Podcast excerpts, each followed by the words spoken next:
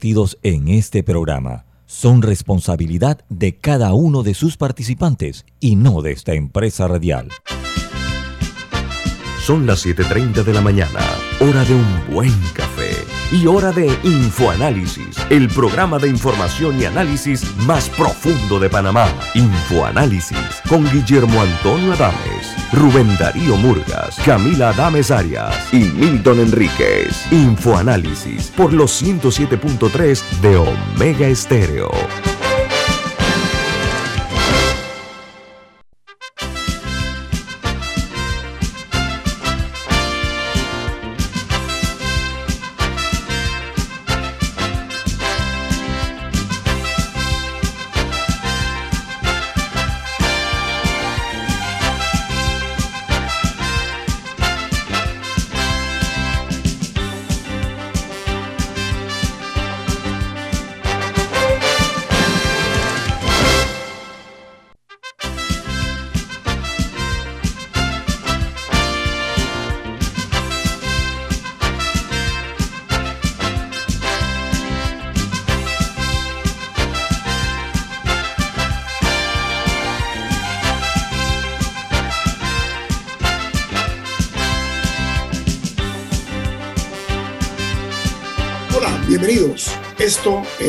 Es Info Análisis, un programa para la gente inteligente. Hoy es jueves 28 de abril del año 2022. Eh, Info Análisis es presentado por... Por Café Lavazza, un café italiano espectacular que usted puede encontrar en los mejores restaurantes, en supermercados e incluso lo puede pedir a domicilio por www.lavazzapanamá.com. Café Lavazza presenta Infoanálisis. Gracias Camila, muy amable. Amigos, recuerden que este programa se en vivo, en video, en Facebook Live. También pueden sintonizarnos en el canal de televisión 856. De igual manera, escucharnos en la app de Omega Stereo para los teléfonos móviles o celulares con tecnología tanto de Play Store como de App Store y también en Tuning Radio. Esta mañana vamos a iniciar con un análisis eh, acerca de una publicación que se generó ayer desde un informe de derechos humanos de los Estados Unidos de América, particularmente con el Departamento de Estado de esa nación. E incluso coincide con la visita a Panamá del eh, secretario de Estado Anthony Blinken. Este informe eh, denuncia, entre otras cosas, por ejemplo, la falta de transparencia y la corrupción en nuestro país y hace serios señalamientos que van eh, muy eh, a tono con lo que ha sido la constante del periodismo panameño de denunciar estos hechos que hoy y ayer eh, han sido noticia en la prensa panameña. Para analizar esta situación hemos invitado a la directora del diario La Prensa, Rita Vázquez. Rita, buen día, bienvenida a Infoanálisis, ¿cómo está? Buenos días, Guillermo. Buenos días, Camila. Buenos días, señor Murgas. Gracias por invitarme hoy para discutir este importante informe. Eh, a mí me parece que es un informe que a mí me sorprendió al menos eh, porque es un poco más fuerte de lo que suelen ser este tipo de informes. Aquí hay señalamientos o informaciones o datos recopilados eh, que identifican no solamente instituciones del Estado que de alguna forma están fallando en garantizarle a los ciudadanos el goce pacífico de sus derechos, sino también habla de casos particulares con nombre y apellido de algunos ciudadanos en Panamá. Me, me inquieta mucho, Rita, el hecho de un planteamiento que se refiere en el informe a que eh, la mayoría de las alegaciones eh, tienen eh, relación con la influencia de algunos actores políticos eh, que han sido mencionados en procesos legales por, por ejemplo, el tema de las escuchas ilegales, eh, eh, entre otras cosas, y la, la clara alusión también a la, la palabra es mía, a la opacidad de la justicia panameña.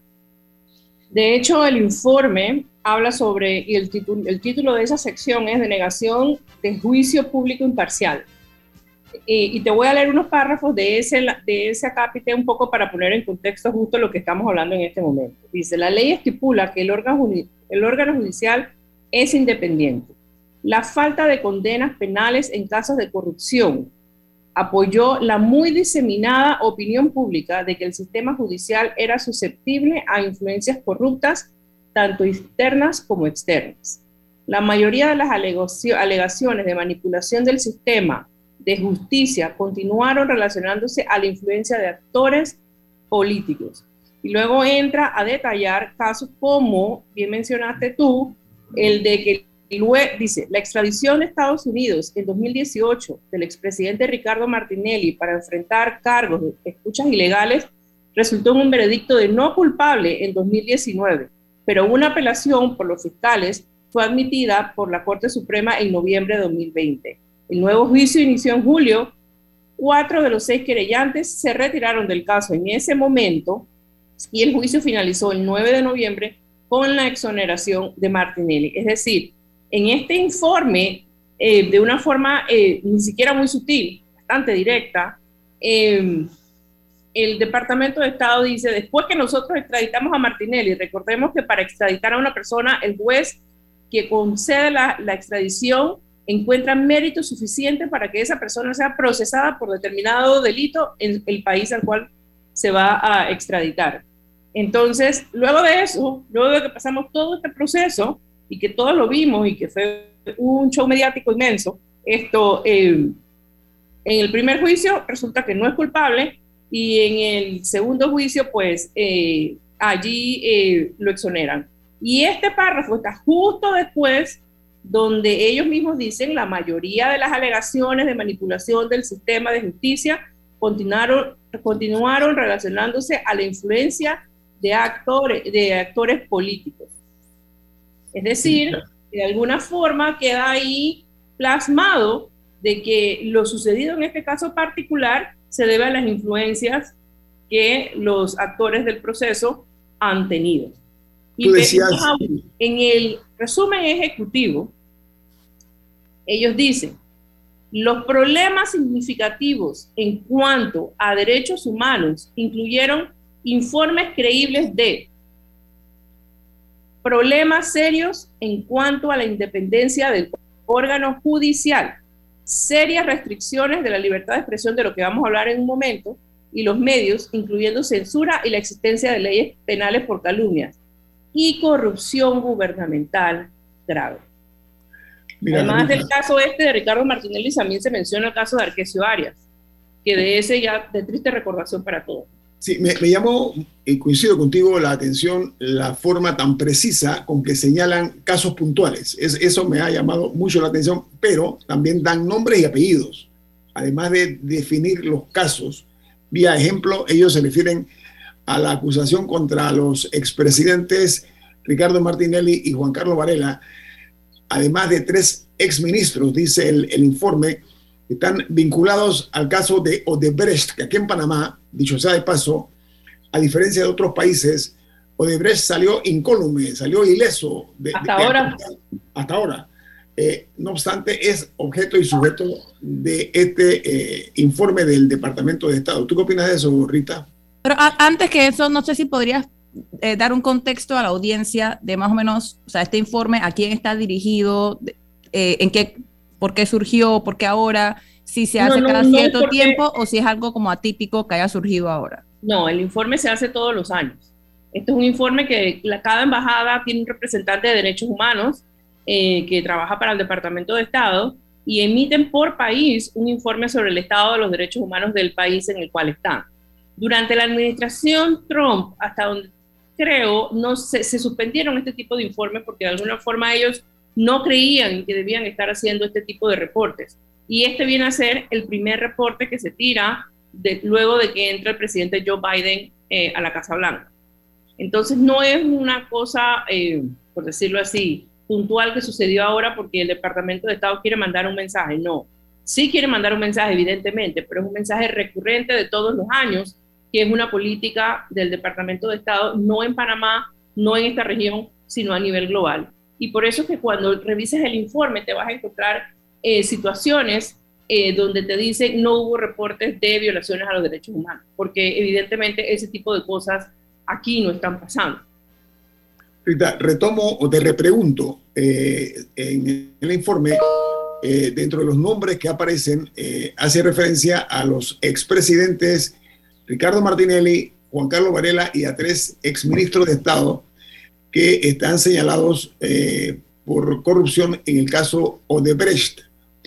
aquí en Panamá, como dije, esta empresa constructora, a pesar de que hay pruebas contundentes de pago de coimas, eh, supuestamente a varios funcionarios, pues entonces Odebrecht, como dije, salió de aquí sin un solo rasguño, mientras otros países han sido severos Odebrecht, entre otras eh, constructoras. Esto invita a un análisis, Rita, acerca de ese, de ese señalamiento. El informe menciona no solamente el caso de Odebrecht, también menciona el caso de New Business.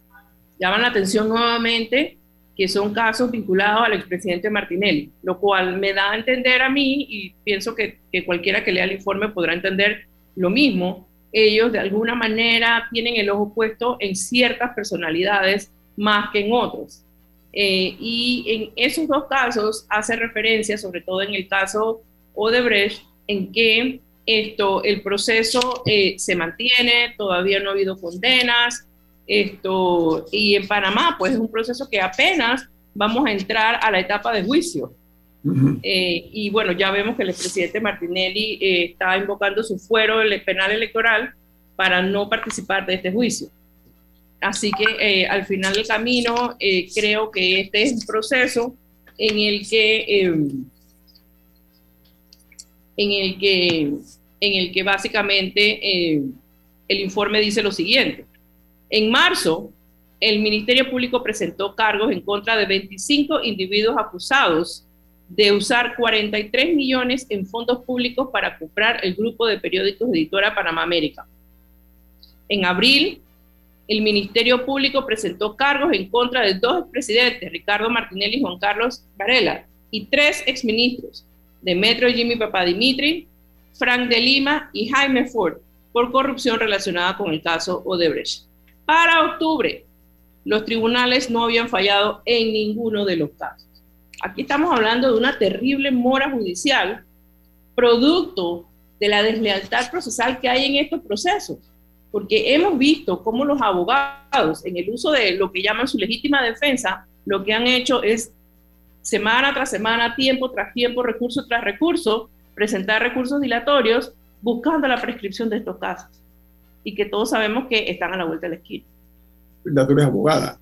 Eh, ese tipo de estrategias eh, le han hecho daño a la justicia de Panamá, que son recursos que son eh, justificados, pero en alguna forma creo que nos ha hecho daño. Por supuesto, mira que no salimos de las listas.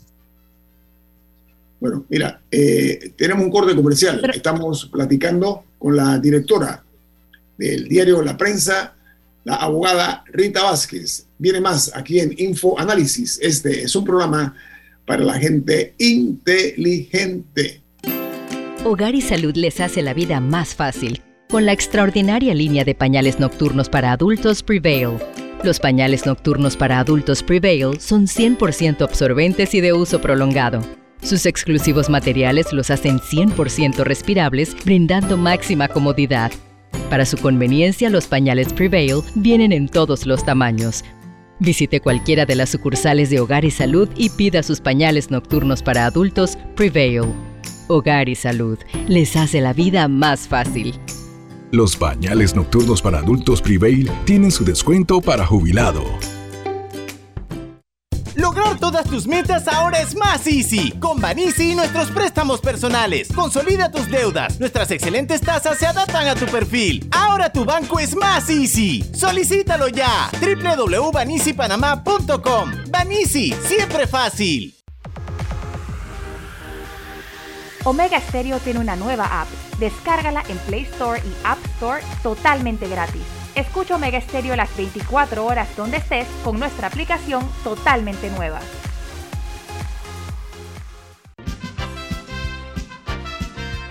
Ya viene InfoAnálisis, el programa para gente inteligente como usted.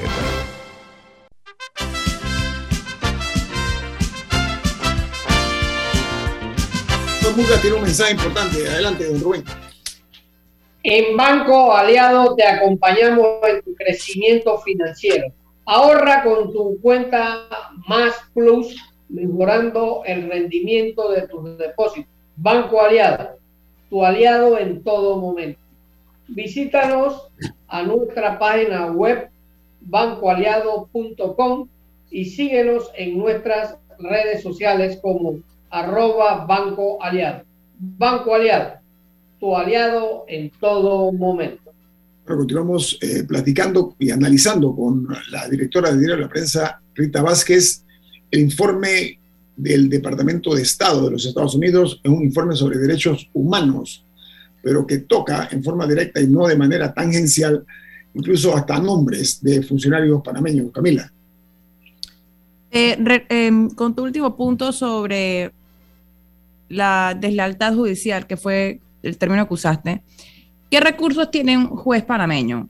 cuando, cuando un abogado dice por tercera vez, me duele el meñique, así que no puedo ir a la audiencia porque estoy incapacitado. ¿Qué recursos tiene un juez en la práctica en Panamá? O sea, más allá de, legalmente, ¿qué opciones tiene? No sé si recordarán el caso de Moncada Luna, que había juicio, había audiencia, presentó un certificado de incapacidad y los jueces de ese proceso que se llevó a cabo en la Asamblea Nacional, las juezas eran eh, Ana Matilde Gómez, Zulay Rodríguez y Catherine Levy. Ellas ordenaron una diligencia de inspección para ir a verificar el certificado y, investigar. Al final, al término de la distancia, cada Luna tuvo que comparecer. O sea, hay formas de hacerlo, pero querer es poder. Querer, hay que querer hacerlo. Y evidentemente el asunto aquí es que, eh, como lo dice el informe y como de alguna forma eh, sea, eh, eh, es, es como, quien, como quien puede decir lo que se dice, es que al final aquí hay millones corriendo y millones y miles de dólares corriendo y al final del camino, bueno, no solamente, como se dice, hay abogados que han admitido hacerlo públicamente, sin ningún Son reparo. Es, ni siquiera, o sea, es una cosa impresionante que han admitido que lo hacen que pagan precisamente para garantizar resultados. Entonces, cuando el procesado va, ya no importa lo que presente, el juez se lo va a aceptar. Y eso es básicamente lo que aquí dice, mira lo que dice el informe también, dice, la, la corrupción fue un problema grave en el órgano ejecutivo, judicial y legislativo. Dice, la ley contempla penas criminales para la corrupción por funcionarios, pero el gobierno en general no implementó la ley efectivamente. Así nos ve el Departamento de Estado a Panamá. Este es un informe de más de 30 páginas. Vamos a comenzar por ahí. Es un informe que hay que verlo en extenso, como se dice, por una parte. Pero los estamentos de seguridad no escapan a las referencias que hace el Departamento de Estado de los Estados Unidos. Y en este informe ellos eh, hacen eh, referencia muy clara, por ejemplo, a la transparencia o falta de transparencia por una parte. Eh, también se refieren, como dije, a la opacidad por parte de los operadores de justicia, la falta de rendición de cuentas, que ha sido una constante en el diario de la prensa, otros medios también y en este programa, pero sobre todo tiene que ver con la falta de rendición de cuentas de los estamentos de seguridad. ¿Tú qué opinas al respecto, Rita? Bueno, eh, tal vez algunos de estos casos no necesariamente los sepamos en detalle, pero ellos lograron definir que la poca disponibilidad de información hizo que fuera difícil estimar el alcance de la impunidad. La dirección del Sistema Nacional Integrado de Estadística Criminal no pudo suministrar datos sólidos sobre los asuntos internos de la policía, ya que fue raro que el gobierno hiciera públicos casos de abuso o corrupción policial, que es lo que digo ahorita mismo que nosotros, en honor a la verdad, muchos de estos casos no los conocemos. Pero sí hubo informes creíbles de que los miembros de los estamentos de seguridad cometieron abusos. Esto es serio, porque la policía es el ente al que todos estamos llamados a, a, a confiar al quien le, le, confiamos nuestra seguridad. Y bueno, yo no sé si recuerdan que sí, hubo el caso de la muchacha que, que supuestamente un, miembro de la Policía Nacional la violó en un puesto de control, luego que hay abusos de cuando usted llega y usted le pregunta por qué están aquí, luego está el tema de los, de los, de los, eh, los puestos estos que no se sabe si son retenes o puestos de control, entonces están en cualquier esquina, sin conos, sin identificación, sin vehículo, y empiezan a, pedir selectivamente identificaciones a, los, a, las personas con qué propósito. Eh, y, y, uno no tiene absolutamente ningún derecho ni a preguntar, ni a reclamar, ni porque entonces lo que se encuentra uno es con o grosería, que es en, el menor de los casos la, la menor agresión, o incluso ya actos violentos, que son eh, el otro extremo. la palabra refugiados tiene más de una década que es una constante en todos los medios del mundo y en la sociedad, incluso en los países. Eh, la relación eh, de este informe en base a la situación de los refugiados, ¿qué contexto tú le das?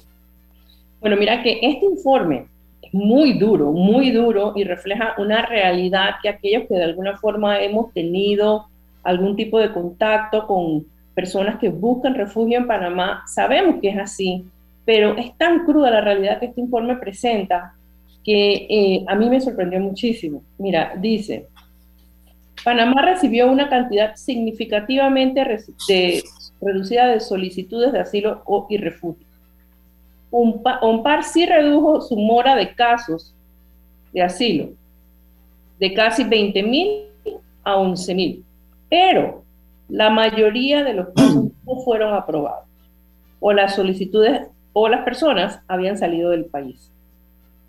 Entonces dice que estas personas tienen que llegar a eh, un comité interinstitucional que decide la condición definitiva de cada caso y este comité se reúne solo unas veces al año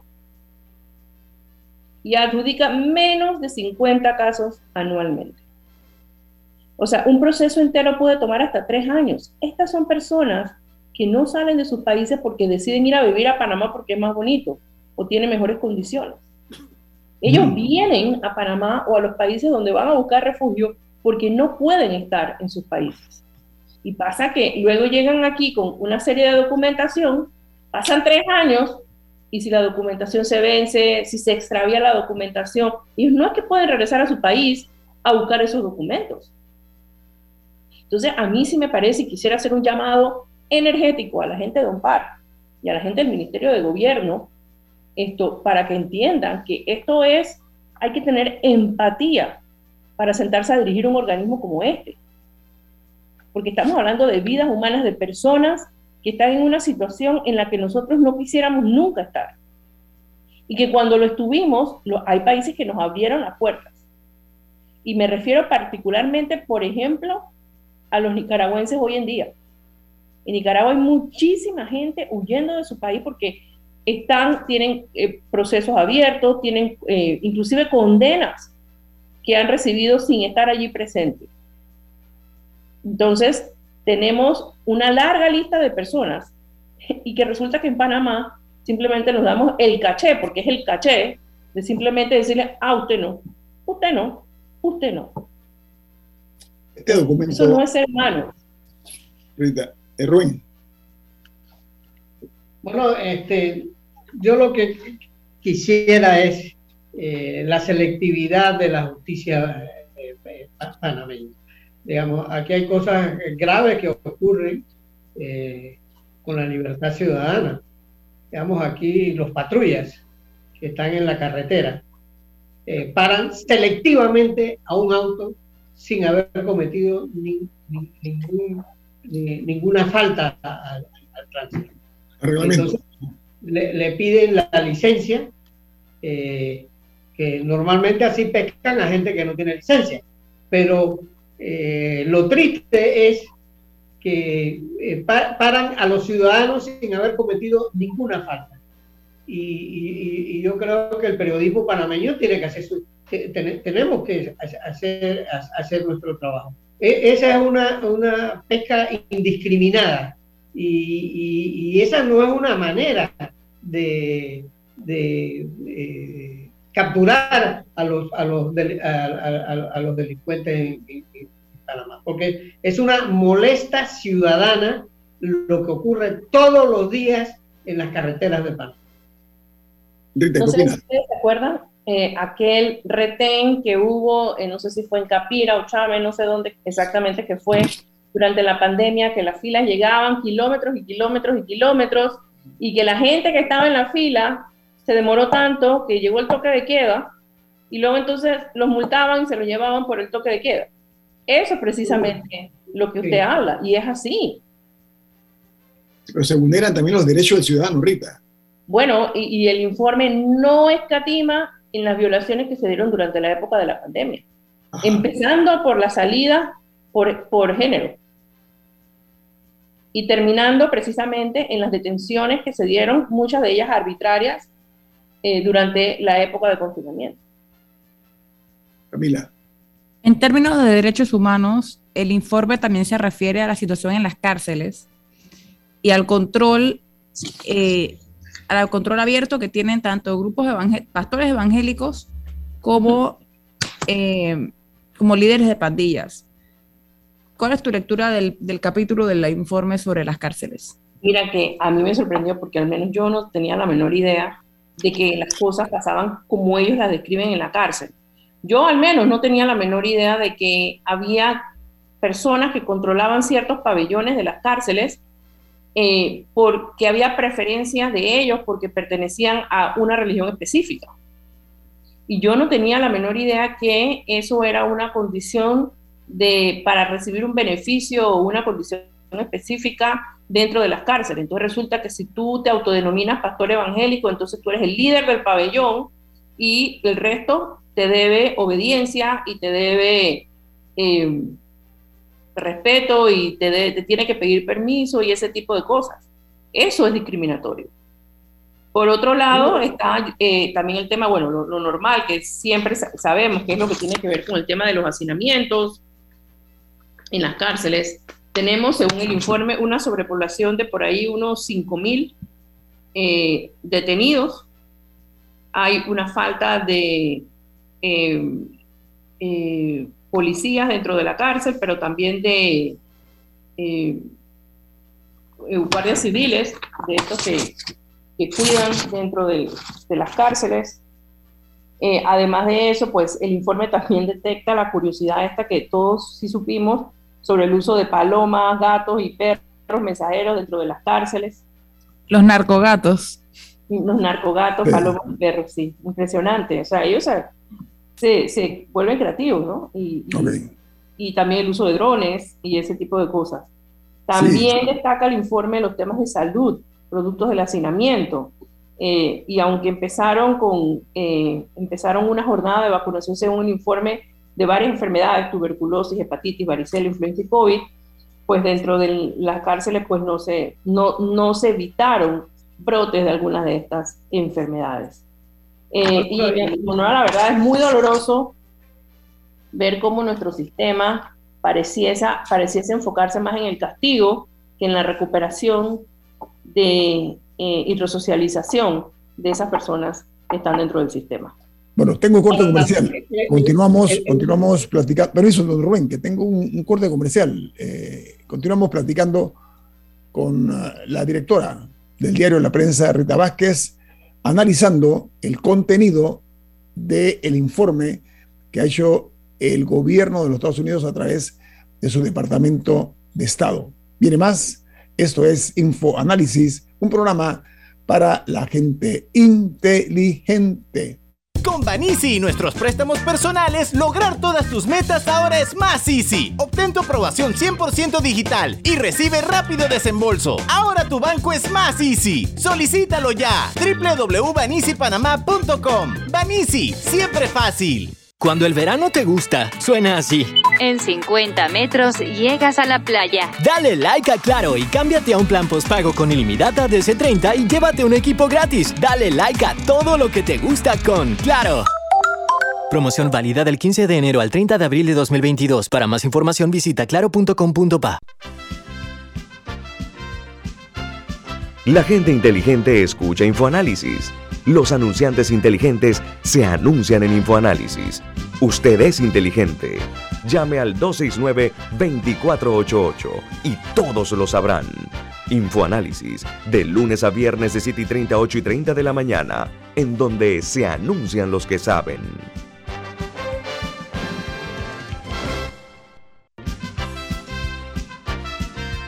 Ya viene InfoAnálisis, el programa para gente inteligente como usted.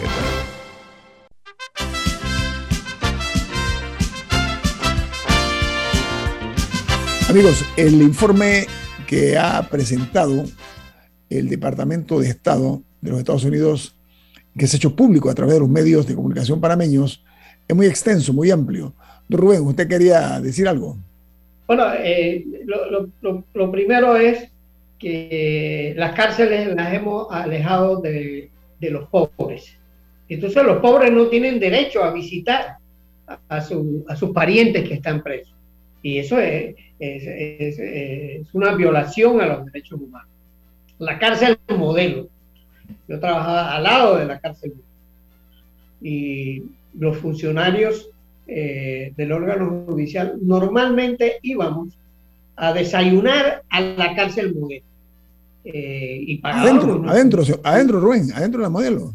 Adentro de la cárcel modelo. Y, los, y, los, y los, eh, los detenidos ahí eh, se servían el desayuno y, y, lograban ingresos para ellos.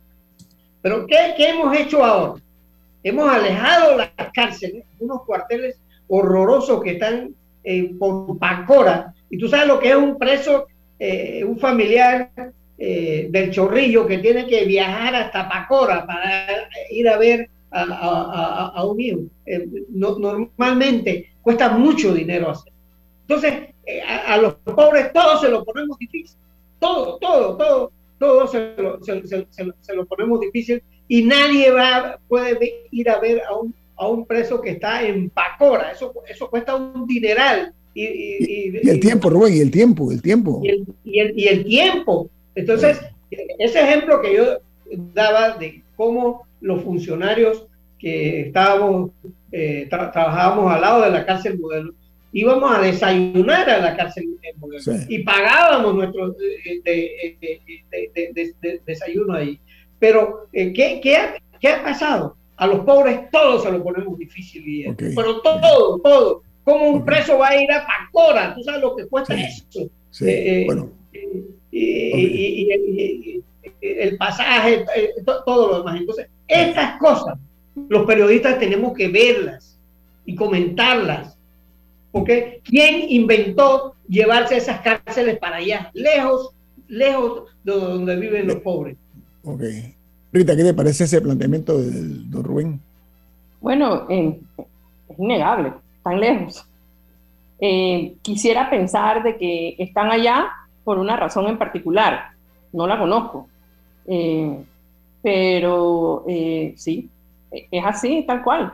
Se le hace, Rubén hace alusión de que la cárcel modelo estaba en el centro de la ciudad. Entonces la gente, los, los, moradores, iban caminando, les quedaba muy cerca, no únicamente a los moradores del área de la modelo, sino que también la ciudad que era más chica también, que la ciudad era más chica también, hay que verlo. Eh, eh, eso mismo iba a decir, las cosas son distintas, porque ahora hay, un, hay una gran población que vive en los, los, lados de Pacora, en los lados de las Garzas, en Panamá Este, que entonces esta ciudad, esta otra cárcel o este sitio pues le quedaría en el extremo totalmente opuesto.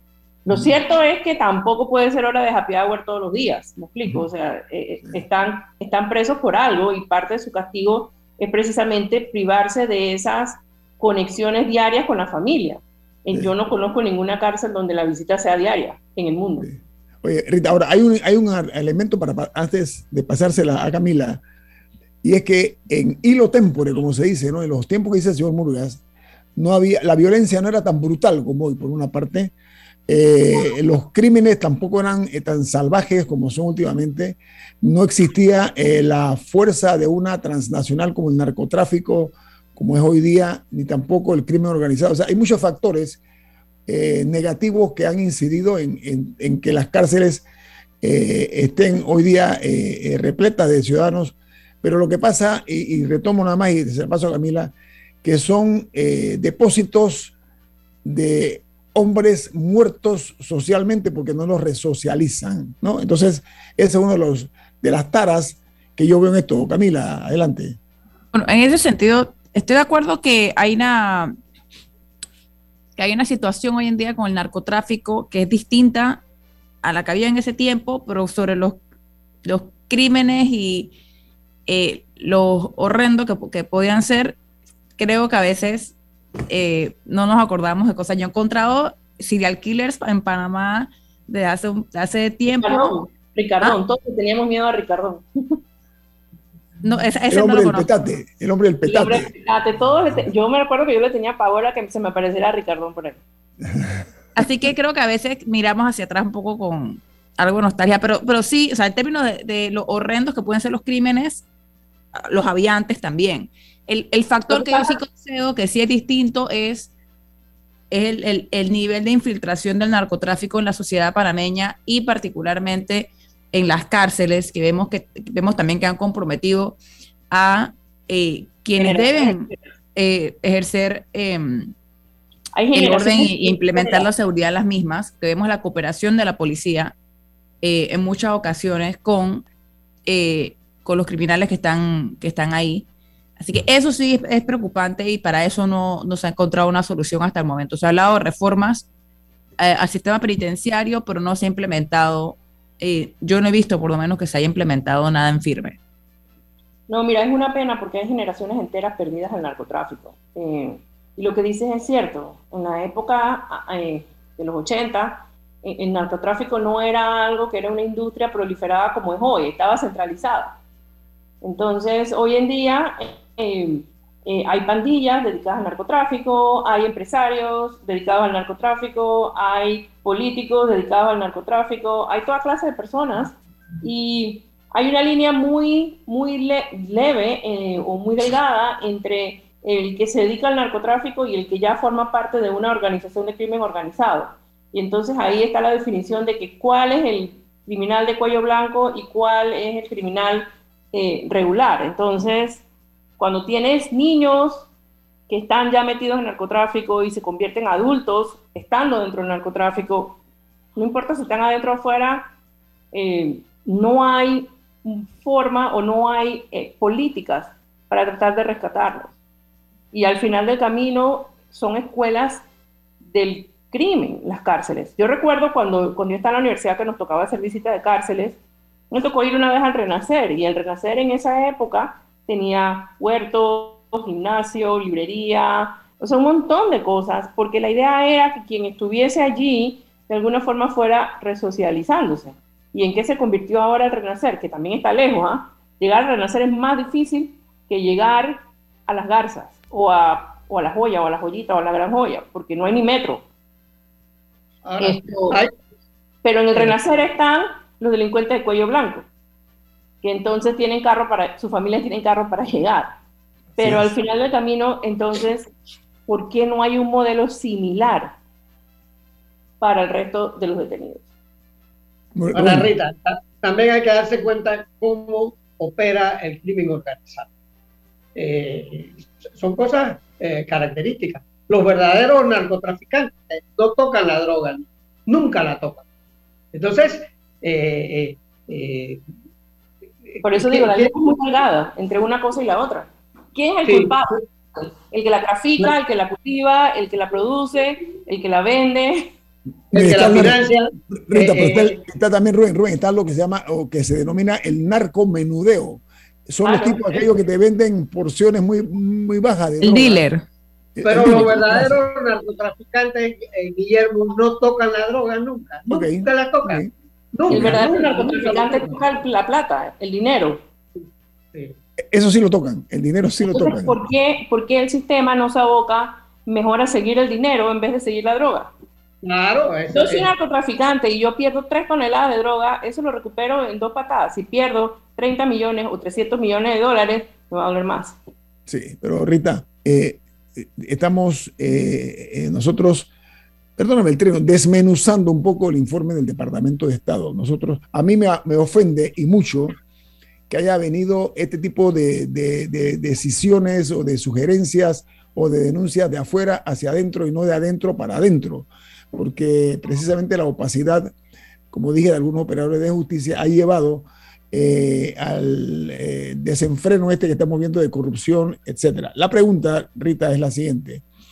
En este informe cuando se habla de libertad de expresión, eh, se, señala, por ejemplo, el acoso judicial, que, que, somos víctimas los medios, los comunicadores, los periodistas, etc. Eso por una parte.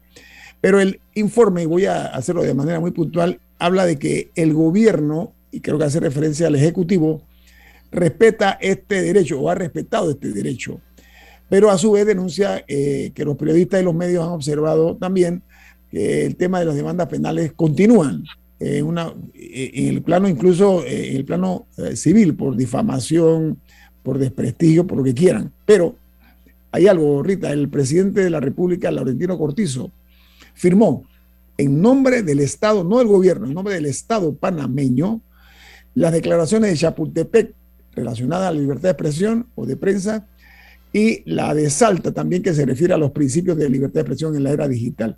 Ampliamos un poco, Rita, porque tienes mucho expertise en ese tema es motivo de, tranquilidad para efectos de que el Ejecutivo hasta ahora se ha mantenido al margen, no ha sido agresor contra los medios y contra la libertad de expresión? Bueno, partamos del principio. Yo soy de la opinión, y, esta es mi opinión, y luego entramos a ver el, informe, de que el Estado panameño y el Estado somos todos, gobierno, nosotros, todos, falla en garantizar el libre ejercicio del periodismo y de la libertad de expresión en Panamá por muchas razones. La primera de ellas, somos de los pocos países donde la calumnia y la injuria todavía está penalizada, es decir, donde se paga con cárcel eh, el ejercicio de la calumnia e injuria. Pero peor aún, somos de los pocos países donde el sistema judicial no reconoce el principio de la real malicia. ¿Qué quiere decir? Explica el concepto. Eso, eso quiere decir que si yo hablo mal de ti, si yo comento algo mal de ti, si yo hago una publicación temerosa sobre ti, no recae sobre mí ni sobre ti comprobar, no hace falta comprobar que yo actué de mala fe, con dolo, con, con intención de causar un daño. Eso es el principio de real malicia. Aquí eso está, no aparece en nuestra legislación.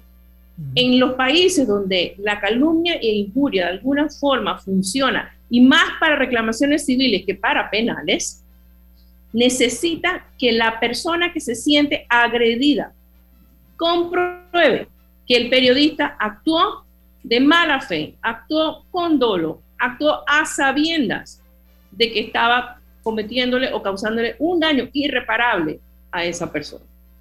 No sobre el periodista recae la obligación de probar que no es así. Sobre la parte ofendida tiene que probar que él actúa así. Dos, tres, eh, nuestro sistema permite, y que es algo que toca el informe, que se, eh, se abran procesos civiles contra personas en general, no solo periodistas, por los temas de calumnia e injuria. Nosotros no abogamos ni, ni ni pretendemos que el sistema simplemente no contemple una reparación para aquel que se sienta ofendida por alguna publicación en redes sociales, en medios de comunicación, donde sea. Eso no es así. Lo que nosotros decimos es que esas reparaciones deben ir por el lado civil. Habiendo dicho eso, en la gran mayoría de, los países del mundo, esas reclamaciones civiles tienen topes. Aquí ustedes, cualquiera, ustedes tres o yo, podemos tener reclamaciones civiles por millones de millones de millones de dólares, que ni aunque empeñemos la familia entera, vamos a poder cumplirlas. Ampliamos eso ahorita al regreso del corte comercial. Creo que vale la pena hacerlo, eh, sobre todo para una audiencia inteligente, que es la que escucha este programa Infoanálisis. Viene más aquí en Infoanálisis. Este es un programa para la gente inteligente. Omega Stereo tiene una nueva app. Descárgala en Play Store y App Store totalmente gratis. Escucha Omega Stereo las 24 horas donde estés con nuestra aplicación totalmente nueva.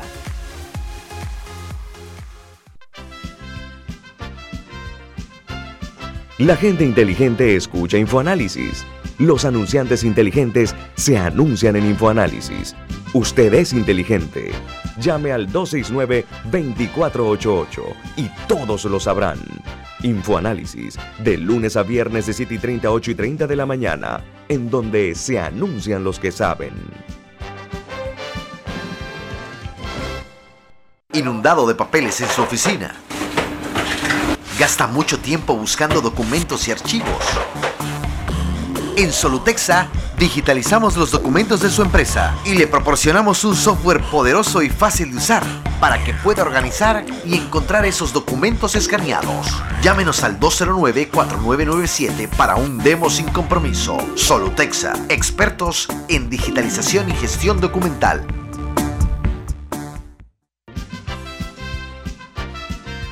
Ya viene InfoAnálisis, el programa para gente inteligente como usted.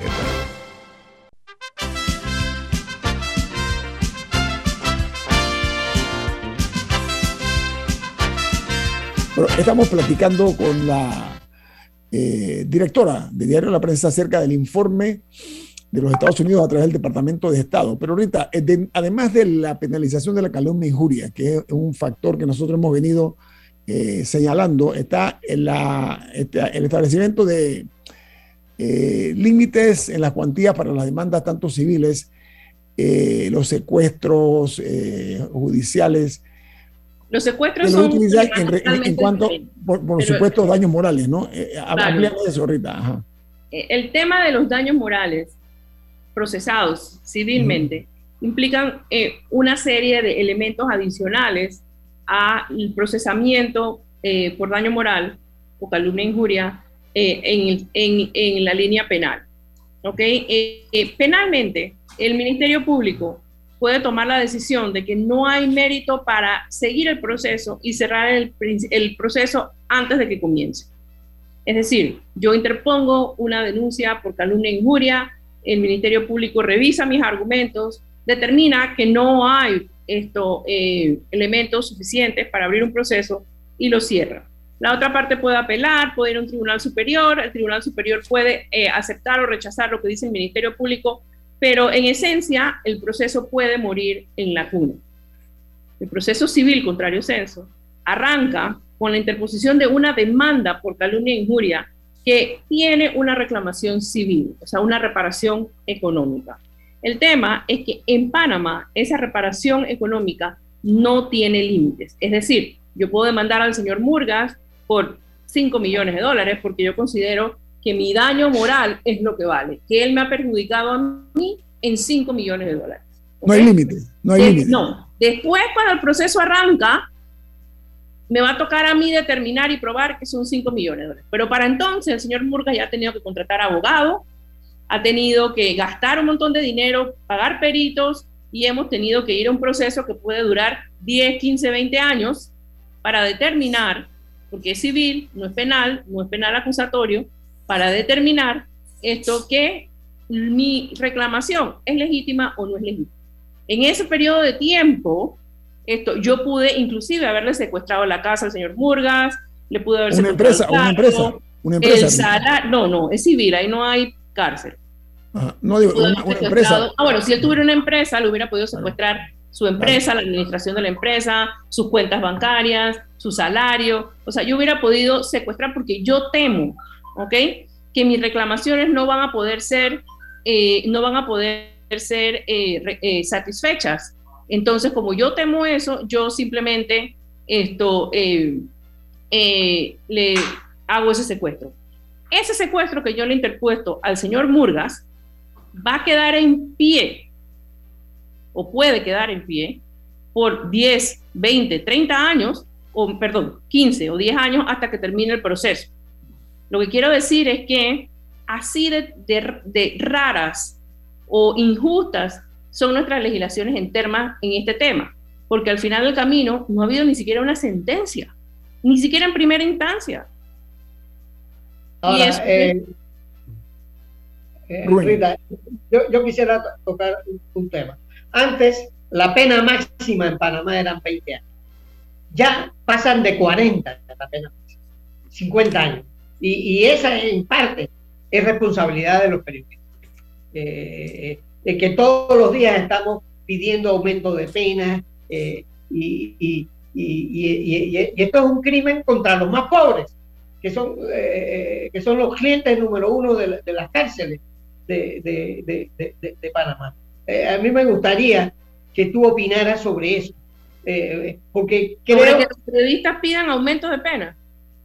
Eh, sí, y, que bueno, ya, ya, ya, la pena máxima ya pasa de 40 años de 40 años. los panameños la pena máxima pero que te conteste, pero que te conteste, Los periodistas también pedimos más transparencia, cero corrupción y pedimos un montón de otras cosas que en la asamblea no les importa. Al final los periodistas podemos pedir lo que queramos.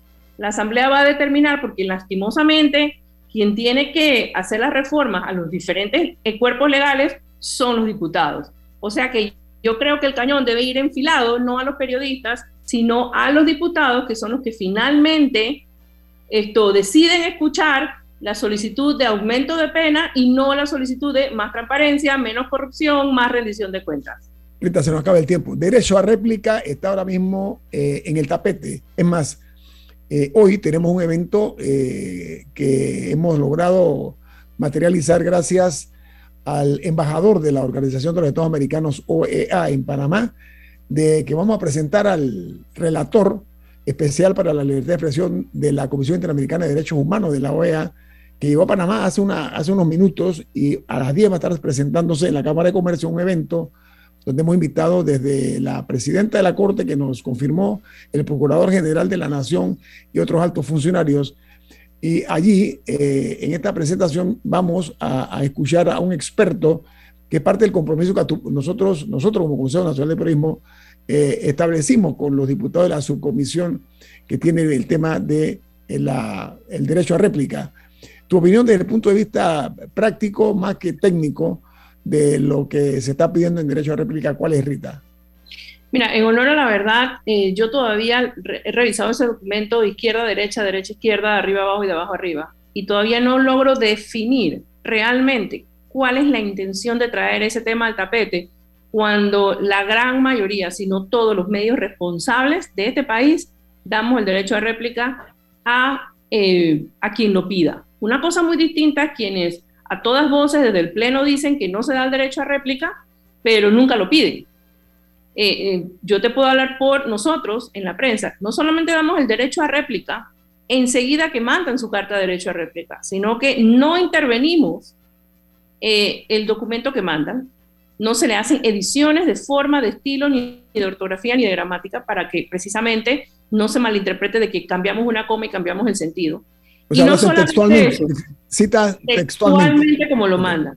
Y no solamente eso, como medio de comunicación, cuando nos hemos equivocado, que evidentemente es un trabajo hecho por humanos y por lo tanto no estamos exentos a equivocarnos, hemos hecho publicaciones en la portada del periódico pidiéndole disculpas a los electores y a las personas afectadas.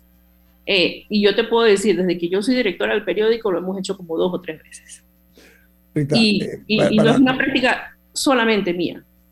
Camila. Yo, en ese sentido, o sea, quizá dar una aclaración de, de quién tiene ese derecho a réplica. O sea, si una persona A, si una persona A hace una declaración sobre una persona B, y la persona B pide el derecho a réplica, o sea, aunque haya sido un entrevistado y no, y no, o sea, y no la redacción del periódico, ahí corresponde, o sea, ¿en qué momentos corresponde y en cuáles no corresponde? Porque, o sea, o, tiene que ser por nombre, o si la persona se siente aludida, o sea, ¿cómo, cómo son las reglas? La política nuestra es publicar el que se sienta afectado.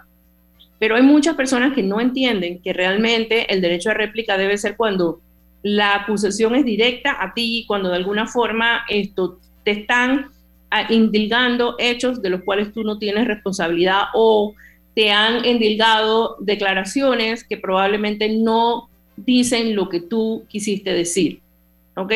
Pero ese derecho a réplica, ¿ok? Lo ejerce la persona que se ve afectada. Y cuando te digo que todo el mundo puede ejercerlo, no tienes que ser diputado, no tienes que ser funcionario, no tienes que ser, puede ser un particular. Y el derecho a réplica no es exclusivo para los medios de comunicación, también para las redes sociales. O sea, es un derecho, el derecho a réplica es un derecho humano, al igual que la libertad de expresión. Pero el agraviado está en su derecho, Rita. mi, pregunta también, o sea, para, para entender cómo funciona en la práctica, la persona tiene que haber sido eh, mencionada por nombre o, por ejemplo, si una persona habla de ministros que están haciendo X, Y, Z, puede aparecer un ministro cuyo nombre no haya cuyo nombre no esté en la publicación y decir yo me sentí agraviado, yo quiero un derecho a réplica. dos minutos, Dos minutos. Nosotros se lo damos. Y nosotros se lo damos porque no necesariamente que yo te mencioné quiere decir que tú te sientas o no agraviado, tienes derecho, pero ojo, también eh, cuando haces eso, el que se excusa se acusa, ¿no? Así que eh, quien quiera que lo, lo, lo interponga sin que se lo haya mencionado tendría que pensarlo muy bien. Y también tengo entendido que hay un tema de proporcionalidad. O sea, si una persona apareció en la página 6, en la, abajo en la columna, tiene derecho a, a, dónde, a dónde tiene derecho que salga su derecho a réplica. Dos puntos sobre eso. Uno, la ley dice que el, el medio le da el espacio proporcionalmente igual siempre y cuando disponga del espacio. Ese siempre y cuando disponga del espacio, esto eh, se le olvida a las personas. Y número dos, yo he recibido réplicas por artículos de cuatro párrafos y la réplica tiene diez párrafos. Y le he publicado los diez párrafos intactos. Da, o sea, es una calle de dos vías. Eh, apreciamos en su justa medida tu, primero tu conocimiento en materia legal y que te has dedicado mucho de tu tiempo, además de ser directora del diario la prensa, a, defender desde el punto de vista eh, legal el concepto de la libertad de expresión y de información, porque no es únicamente expresión, también es información, el derecho que tiene el ciudadano a estar informado. Eh, eh, estos factores nos llevan entonces a nosotros a que hemos logrado que a través de tu persona ilustrar bastante a nuestra audiencia, cosa que, repito, aprecio en su justa medida. Rita, que tengas un muy buen día, muy amable. Gracias a todos, gracias por el tiempo y nos vemos más tarde. Viene Álvaro Alvarado con su programa Sin Rodeos, aquí en Omega Estéreo, quien despide Infoanálisis. Café Lavazza un café italiano para gente inteligente, despide Infoanálisis. Bueno, nos vamos. Y nos vemos mañana. Ha finalizado el Infoanálisis de hoy. Continúe con la mejor franja informativa matutina aquí en Omega Estéreo 107.3, Cadena Nacional.